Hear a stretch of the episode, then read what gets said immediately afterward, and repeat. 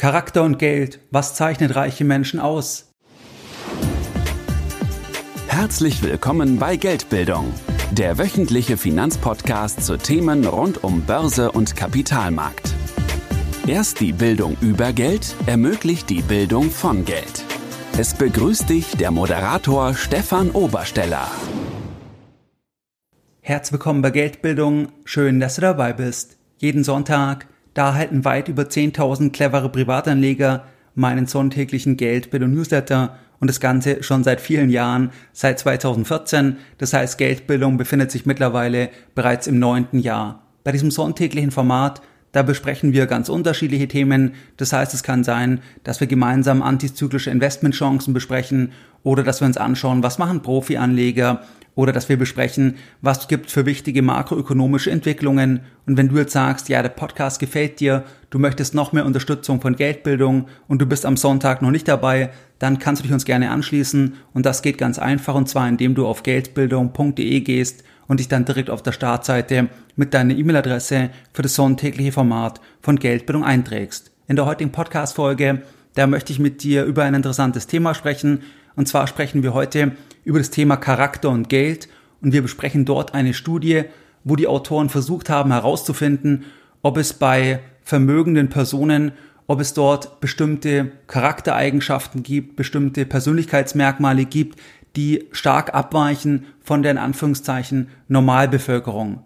Letztes Jahr ist eine Studie in der renommierten Fachzeitschrift Nature veröffentlicht worden mit dem Titel The Personality Traits of Self-Made and Inherited Millionaires, auf Deutsch die Persönlichkeitsmerkmale von Millionären, die das selbst erarbeitet haben und von Millionären, die ihr Vermögen geerbt haben. In dieser Studie wurden zwei Stichproben aus der Allgemeinbevölkerung und reiche Personen mit einem individuellen Nettovermögen von mindestens eine Million Euro verwendet. Bei der Stichprobe der Allgemeinbevölkerung, da waren etwas über 23.000 Personen enthalten und bei der Stichprobe der reichen Personen, da waren etwas über 1.100 Personen enthalten, wobei sich das so gegliedert hat, dass jeder mindestens ein Nettovermögen von mindestens eine Million Euro hat und dort dann 190 Personen mindestens 5 Millionen Euro hatten, 61 mindestens 10 Millionen Euro und die reichsten fünf Befragten, die verfügten dann über ein Nettovermögen zwischen 100 und 131 Millionen Euro.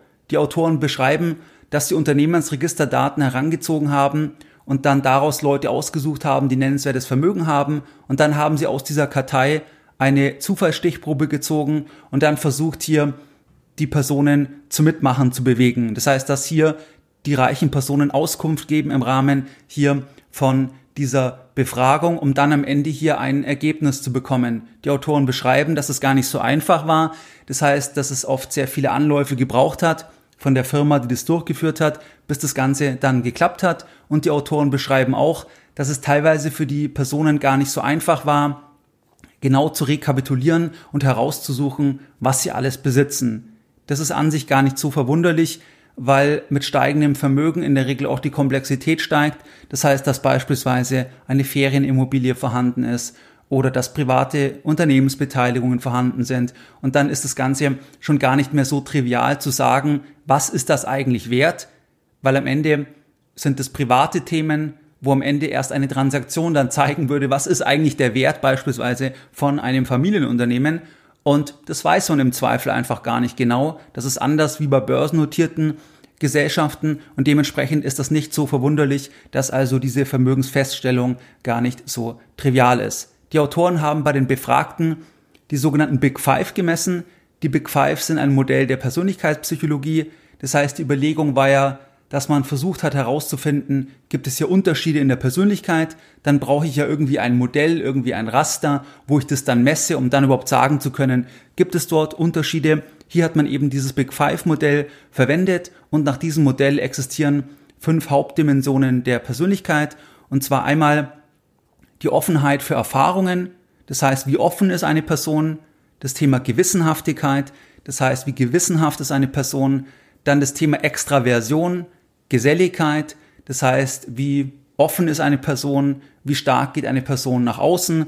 Dann das Thema Verträglichkeit, das heißt, das ist so etwas wie Rücksichtsnahme, Kooperationsbereitschaft, Empathie und dann das Thema Neurotizismus, das heißt emotionale Labilität und Verletzlichkeit, Also wie emotional labil ist jemand, wie verletzlich ist jemand. Das heißt, das sind hier die fünf Dimensionen und da hat man versucht dann das einzuordnen und dann festzustellen, gibt es hier einfach Unterschiede zwischen der allgemeinen Bevölkerung, Stichprobe 1, und der reichen Bevölkerung, Stichprobe 2, im Rahmen von den Persönlichkeiten. Was ist das Ergebnis der Studie? Die in der Studie als reich definierten, die sind im Schnitt deutlich offener für neue Erfahrungen, sie sind gewissenhafter, sie sind extrovertierter und sie sind deutlich risikotoleranter als die allgemeine Bevölkerung. Außerdem machen sie sich weniger alltägliche Sorgen. Das Persönlichkeitsprofil zeigt auch, dass sie sich im Vergleich zu anderen mehr zutrauen, dass sie weniger durch Stress aus der Bahn geworfen werden und dass sie in stressigen Situationen ruhiger bleiben. Je ausgeprägter das Profil, desto reicher waren die jeweiligen Personen. Man könnte auch sagen, wer viel wagt, gewinnt in der Regel viel, zumindest nach dieser Studie, wobei man natürlich sagen muss, dass das ja jetzt Personen sind, die dann am Ende erfolgreich gewesen sind. Das heißt, die zum Beispiel erfolgreich ein Unternehmen aufgebaut haben und darüber dann reich geworden sind. Und das ist natürlich dann auch ein Stück weit das Thema Survivorship Bias. Das heißt, dass dort dann diejenigen, die besonders offensiv vorgegangen sind, dass sie dann vielleicht besonders vermögend geworden sind, aber natürlich gibt es dann auch viele, die eben halt das dann nicht geschafft haben, die dann in dieser Stichprobe gar nicht mehr dabei wären. Bei Personen, die das Vermögen geerbt haben, da zeigen sich die Faktoren sehr viel weniger ausgeprägt. Also hier gibt es einen starken Unterschied zwischen denjenigen, die das selber erarbeitet haben, dass die hier vor allem diesen Unterschied haben im Vergleich zur Allgemeinbevölkerung. Und das sieht man nicht so sehr jetzt bei Personen, die eben das Vermögen geerbt haben, ist grundsätzlich auch nicht so verwunderlich, weil natürlich, um so erfolgreich zu werden, um jetzt zum Beispiel ein Vermögen von 10, 20 Millionen aufzubauen, braucht es ja auch gewisse Eigenschaften, eine gewisse Zielstrebigkeit, auch das Thema, dass man optimistisch nach vorne geht, weniger alltägliche Sorgen, auch das Thema, dass man eben mit Stress umgehen kann. Das heißt, das ist nicht so verwunderlich, dass das dann sich unterscheidet zu denjenigen, die das geerbt haben, weil die das ja nicht zwingend in gleichem Umfang machen müssen, wie jetzt zum Beispiel die erste Generation, die eben das Vermögen aufbaut. Grundsätzlich erscheinen für mich die Ergebnisse plausibel, deckt sich auch mit meinen Erfahrungen und was auch ein Thema ist, dass einfach ein großer Anteil von vermögenden Personen ist oft unternehmerisch tätig. Das heißt, wenn wir uns den Extremfall anschauen, wenn wir uns die reichsten Menschen auf der Welt anschauen, dann sehen wir dort immer einen unternehmerischen Hintergrund und das hängt natürlich damit zusammen, dass man am Ende als Unternehmer das wirtschaftliche Ergebnis besitzt, das wirtschaftliche Ergebnis kontrolliert. Das heißt, wenn etwas sehr erfolgreich ist, über 10, 20, 30 Jahre, wenn wirklich die Firma sehr stark wächst, dann besitzt natürlich der Unternehmer das Ergebnis. Zumindest zu einem Teil, je nachdem, wie hoch halt sein Anteil an der Firma noch ist. Aber die Upside ist eben offen. Und das ist natürlich dann ein Unterschied, dass dort dann die Vermögen noch viel größer werden können im Vergleich jetzt zum Beispiel, wenn man jetzt als Angestellter, als Manager Karriere macht, kann man natürlich auch vermögend werden, aber man hat nicht diese komplette Upside wie jetzt zum Beispiel der Unternehmer. Natürlich gibt es auf der anderen Seite auch das Risiko etc., was dann der Unternehmer trägt, aber das ist oft ein Thema, also dass es oft einen unternehmerischen Hintergrund gibt. Und wenn wir uns überlegen, wer gründet ein Unternehmen, dann sind es wiederum ja eher Menschen mit einer bestimmten Persönlichkeit, beziehungsweise Menschen, die einfach eine höhere Risikofreude haben, weil es per Definition einfach unsicherer ist, zumindest kurzfristig im Vergleich zu einer Angestellten-Tätigkeit, wo einfach ganz klar ist, was verdiene ich, wo muss ich hin, was sind meine Aufgaben, alles ist geregelt und wenn jemand eine Firma startet, ist nichts geregelt. Das heißt, weder wo arbeite ich, mit wem arbeite ich, was sind meine Kunden, was ist mein Produkt, was ist meine Dienstleistung. Das heißt, das alles muss ja erarbeitet werden. Das alles muss ja erst geschaffen werden. Und da braucht es natürlich Risikofreude. Da braucht es natürlich auch das Thema, dass man eben sich durch Stress nicht so leicht aus der Bahn werfen lässt. Da braucht es eben auch das Thema, dass man sich weniger alltägliche Sorgen macht. Das heißt, dass man vom Grund naturell eher optimistisch in die Zukunft blickt bei allen Problemen, dass man eher chancenorientiert in die Zukunft blickt und nicht so sehr, dass man einfach auf das Negative schaut, weil wenn man nur auf das Negative schauen würde, würde man ja gar keine Firma starten, weil dann würde man ja sagen, das lohnt sich ja gar nicht, dann würde man die Sorgen ja überhand nehmen lassen, dass man sagt, das wird eh nichts. Und das ist ja auch das, was dann die meisten Leute sagen, wenn jemand eine neue Firma gründet, dass viele Leute sagen, das wird wahrscheinlich nichts. Und erst dann das anerkennen, wenn es eben after the fact ist, also wenn es ein Erfolg ist. Das heißt also, das ist nicht so sehr überraschend und wir sehen das zum Beispiel auch, wenn wir uns Rezessionen anschauen, dann erscheint dort ja die Zeit zur Gründung einer Firma besonders schwierig, dass man sagt, die, die Zeit ist so unsicher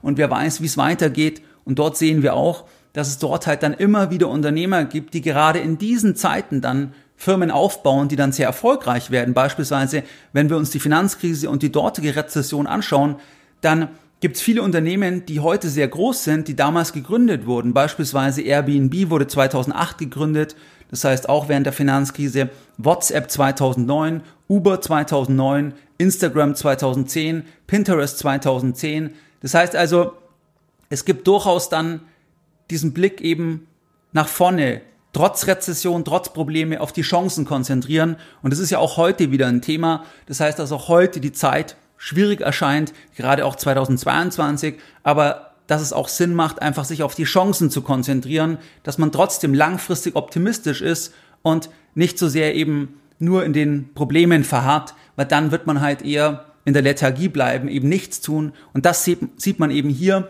dass eben dieser Optimismus auch in schwierigen Zeiten eben etwas zu beginnen, dass das auch ein Merkmal ist, eine Persönlichkeitseigenschaft, zeigt sich hier in dieser Studie, ist auch meine Erfahrung und sehen wir eben bei den Unternehmen, die in einer Rezession gegründet wurden. Oder es gibt auch eine interessante Aussage von dem Gründer von Walmart. Und zwar wurde der 1991 gefragt, was er über die Rezession denkt.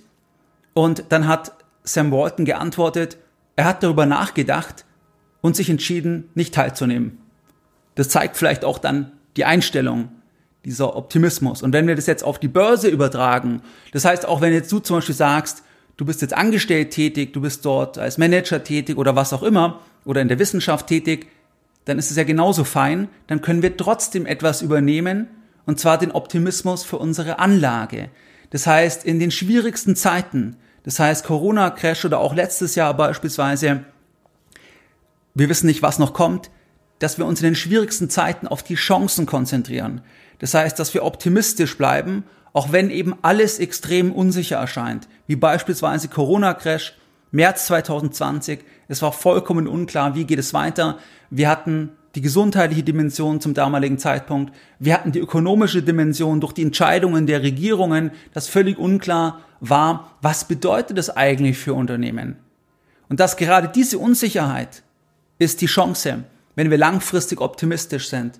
Und das kannst du mitnehmen, auch wenn du jetzt zum Beispiel das nicht im unternehmerischen Kontext hast, dass jeder das mitnehmen kann für die eigene Geldanlage, eben schon diese Prise Optimismus, einfach, dass man sich auf die Chancen konzentriert und sicherlich auch das Thema Risikofreude. Das heißt, ganz ohne Risiko geht es nicht. Das heißt, wenn alles 100% garantiert sein soll, werde ich nie irgendwas entscheiden können, weil niemand kann mir eine Garantie geben. Das gilt ja auch für den Stellenwechsel. Niemand kann dir eine Garantie geben. Wird es dann so, wie du das vorstellst? Wie wirst du mit den Kollegen auskommen? Kann dir keiner eine Garantie geben? Man kann sich da versuchen anzunähern durch Gespräche etc., aber man weiß es erst, wenn es dann soweit ist, wenn man dann mittendrin ist. Und genauso auch, wenn du eine Firma gründest oder irgendwelche Entscheidungen triffst oder eine zweite Apotheke aufmachst, eine dritte, was auch immer, dann gibt's ja keine Garantie. Das heißt, die Kehrseite oder die, ja, die Kehrseite von Vermögen, von tollen wirtschaftlichen Entscheidungen ist halt einfach auch das Risiko. Dass man halt ins Risiko geht und da muss halt jeder entscheiden, im Rahmen der eigenen Persönlichkeit, wie stark kann ich ins Risiko gehen. Weil da ist meine Erfahrung, dass das schon ein Stück weit ein Persönlichkeitsthema ist. Das heißt, dass man da nicht sagen kann, man kann aus einer extrem risikoaversen Person eine sehr risikofreudige Person machen. Beispielsweise, meine Mutter ist extrem risikoavers gewesen, auch beruflich. Mein Vater war genau das Gegenteil. Und aus meiner Mutter hätte man keine risikofreudige Person machen können. Das heißt, dass die voll ins Risiko geht, voll in die unternehmerischen Entscheidungen geht, das wäre persönlichkeitsmäßig einfach gar nicht gegangen. Und das ist auch gut so. Das heißt, da glaube ich, muss man auch schauen, was bin ich? Und dann kann man im Rahmen von dem das Setting finden aber man kann halt ein bisschen Risiko beimischen, eben in einem Umfang, wo man es dann tragen kann. Und beispielsweise, wenn man beruflich eben lieber als Angestellter tätig ist, ist das absolut perfekt und richtig für einen, wenn man selber das eben als richtiges Modell wählt. Und dann kann man vielleicht halt sagen, durch mehr Geldbildung kann man dann aber auch in der Anlage bestimmte Entscheidungen treffen, dass man zum Beispiel auch mehr lernt, was ist eigentlich das Risiko. Das heißt, dass zum Beispiel bei Aktien langfristig das Risiko gar nicht so hoch ist. Das heißt, dass es vielleicht sogar geringer ist auf 10, 15, 20 Jahre im Vergleich zum Thema Fixed Income, zu Anleihen. Das heißt, dass das auch eine zeitliche Frage ist und das hat dann wieder was mit Bildung zu tun. Aber dass man jetzt nicht jede Person völlig umändern kann im Sinne der eigenen Risikofreude, ist meine Erfahrung zumindest. Und was auch noch ein wichtiger Punkt ist, aus meiner Sicht, dass, dass diese Eigenschaften vorhanden sind, bevor der Erfolg da ist. Das heißt, wenn du Leute hast, die eben jetzt noch nicht reich sind oder wie auch immer man das definiert, dass die aber in dem Prozess eben optimistisch sind und nicht erst danach, nicht, dass man sagt, ja, jetzt ist es ja einfach. Wenn ich fünf Millionen habe, wenn ich zehn Millionen habe, dann ist es ja einfach, optimistisch zu sein. Dann ist es ja einfach, sich keine Sorgen zu machen. Es ist eher so, meine Erfahrung, dass eben im Prozess ja die Leute schon so sind, also bevor sie eben zu Vermögen gekommen sind, dass sie eben eine Risikofreude haben, dass sie eben grundsätzlich optimistisch sind, auch wenn die Zeiten extrem schwierig sind, dass man eben sich selber vertraut, dass man die Probleme, die noch kommen mögen, die ich jetzt vielleicht noch gar nicht alle kenne, dass ich die schon lösen werde, wenn die Probleme kommen und nicht, dass man alles komplett durchdenkt. Weil das ist auch so ein Thema, dass teilweise, wenn Menschen sehr viel Bildung haben, also je länger man studiert und so weiter, habe ich auch alles gemacht, deswegen kann ich es auch beurteilen, dass man teilweise sieht, dass Leute dann zum Überdenken neigen. Das heißt zum Beispiel bei unternehmerischen Entscheidungen, dass Leute dann das so viel durchdenken und versuchen alles zu erfassen und das Ergebnis ist nichts. Das Ergebnis ist, dass man nichts tut. Weil wenn ich versuche, alles zu erfassen im Vorfeld, zum Beispiel, wenn du sagst, ich will mich selbstständig machen, ich will die Firma vergrößern, ich will irgendwie eine bestimmte Entscheidung treffen, man kann nicht alles durchdenken, weil es die Zukunft ist. Ich kann versuchen, es zu erfassen aber wenn ich wirklich alles überdenken, also alles genau erkennen will, alle Risiken und so weiter, das wird nicht gehen, da werde ich nie irgendwas entscheiden. Also ich werde dann im Nichtstun verharren und das sieht man dann auch bei Biografien, oft bei, bei ähm, sehr erfolgreichen Unternehmern, dass die oft gestartet sind mit einer Prise Naivität. Das heißt, dass zum Beispiel die Nichtkenntnis über bestimmte Themen in einer bestimmten Branche und auch eine gewisse Naivität das so komisch, wie sie das anhört, dass es teilweise ein Vorteil war, weil hätten sie alles gewusst, dann wären sie nie angefangen, dann wären sie, hätten sie nie gestartet, weil sie gesagt hätten, ja, um Gottes Willen, wie schwierig ist das alles, da brauche ich gar nicht starten, weil das werde ich eh nie schaffen. Und nachdem eben eine Prise Naivität da war, kann es dann sogar in dem Kontext manchmal ein Vorteil sein, weil man dann überhaupt erstmal in die Entscheidung kommt und nicht alles komplett durchdenkt. Das heißt, das heute vielleicht ein bisschen meine Erfahrungen kombiniert mit der Studie. Und was waren jetzt die Lessons learned in der heutigen Podcast-Folge? In der heutigen Podcast-Folge, da haben wir uns das Thema Charakter und Geld angeschaut. Wir haben eine Studie besprochen und da haben dann die Autoren versucht herauszufinden, gibt es bestimmte Charaktereigenschaften, die sie vor allem bei finanziell erfolgreichen Personen beobachten können. Und da gab es dann einige Eigenschaften, die man gesehen hat. Das heißt, dass dann hier die in der Studie als reich definierten, dass die offener waren, extrovertierter, gewissenhafter, dass sie sich weniger Sorgen machen, dass sie risikotoleranter sind etc. Und man sieht ja auch einen Unterschied zu Leuten, die das geerbt haben, weil die natürlich dann den Weg auch nicht so gehen mussten und dementsprechend vielleicht auch nicht zwingend diese Eigenschaften dann im vollen Umfang ähm, brauchen. Und die Ergebnisse aus meiner Sicht plausibel deckt sich auch ein Stück weit und man kann immer Themen mitnehmen, auch wenn du jetzt zum Beispiel das eher auf die Investmentwelt übertragen möchtest, dass man eben zum Beispiel auch in ganz, ganz, ganz schwierigen Zeiten die Chancen sucht. Ganz klar auf die Chancen konzentrieren und einfach langfristig optimistisch ist, weil das auch wahrscheinlich so sein wird.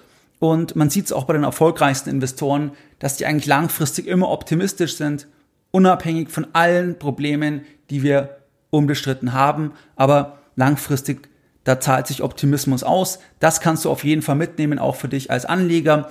Und ich möchte heute die Folge wieder mit einem Zitat beenden. Und zwar mit einem Zitat, was ich vorher schon gebracht hatte. Und zwar von dem Gründer von Walmart, der eben 1991 gefragt wurde, was denken Sie, was denkst du über die Rezession?